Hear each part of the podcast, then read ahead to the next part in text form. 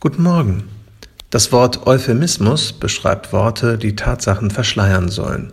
Wenn zum Beispiel in der Wirtschaft von negativem Wachstum die Rede ist, dann geht es dabei einfach um Schrumpfen und Wertverlust.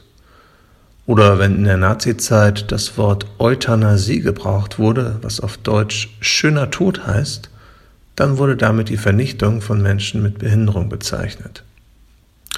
Und sind Sie schon dem Wort Ethnopluralismus begegnet? Pluralismus klingt ja erstmal sehr nach Vielfalt und Toleranz. Ethnopluralismus bezeichnet die Vorstellung, dass in jedem Staat ein bestimmtes Volk wohnt und dass am besten die unterschiedlichen Völker sich nicht miteinander vermischen sollen, damit die ethnische und kulturelle Identität gewahrt bleibt. Das kann man sogar versuchen aus der Bibel herzuleiten. Da wird von unterschiedlichen Völkern gesprochen, die jeweils ihr Stammesgebiet haben sollten.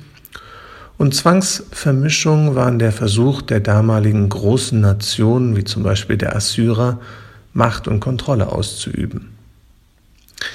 Nun haben sich die Zeiten schon ein bisschen geändert in den letzten Jahrhunderten und der voll und ganz ausgelebte Ethnopluralismus oder Nationalismus hat in Europa sowohl zum Ersten als auch zum Zweiten Weltkrieg geführt und zu im Prinzip fast allen anderen Kriegen ebenfalls, die auf Erden seitdem geführt worden sind.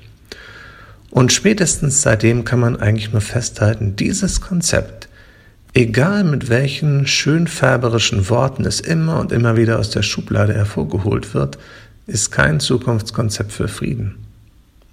Und Jesus hat zu seinen Jüngern auch nicht gesagt, geht nach Europa und macht daraus das christliche Abendland, sondern er hat zu ihnen gesagt, dass sie in die ganze Welt gehen sollen. Aber nicht um zu herrschen, sondern in Demut und um die gute Nachricht von Jesus überall hinzubringen. Und trotz enormer und vieler Fehler, die die Nachfolger von Jesus immer wieder gemacht haben, gibt es überall auf der Welt immer wieder Menschen, die sich von dieser Botschaft ansprechen und inspirieren lassen. Menschen aus allen Staaten und mit jedwedem Hintergrund. Das finde ich total bemerkenswert.